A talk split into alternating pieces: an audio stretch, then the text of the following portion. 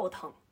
这词儿说的是什么意思呢？就是呃，有这个灰尘呀。在空气当中，就尤其是特别干燥的时候哈，比如说你扫地，然后就是把那个灰尘都扬起来了，或者是比如说咱们在教室里擦黑板，擦完黑板，有的 同学特别淘气，就拿那板擦啪啪啪啪啪啪这样拍，拍的到处都是烟儿啊。这个形容这件事儿 啊，这个状态就叫爆腾。如果这个爆腾的面积再大一点呢？呃，就还有一个形容词儿叫暴土扬长，说这个，比如说咱现在啊，这两天北京风特别大哈，刮这么大的风，吹的就是不是满天都是土嘛，对吧？外头都暴土扬长的啊，还有那种，比如说是拉土的那种车，它没没包装好，然后它开到高速上，那那土不就哗哗哗哗，都遇上过这种事儿吧？就呃就就往后飘，哎呀，暴土扬长的。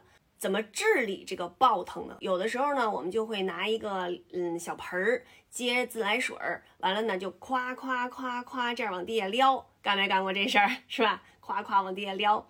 呃，如果咱在那个呃四合院里是吧？咱住院里头那个大杂院啊什么这种时候，经常看见这个叔叔阿姨、爷爷奶奶拿个小盆儿啪啪啪往院里撩，因为以前咱没有哪个院里是洋灰地啊，砖地都少是吧？都是土。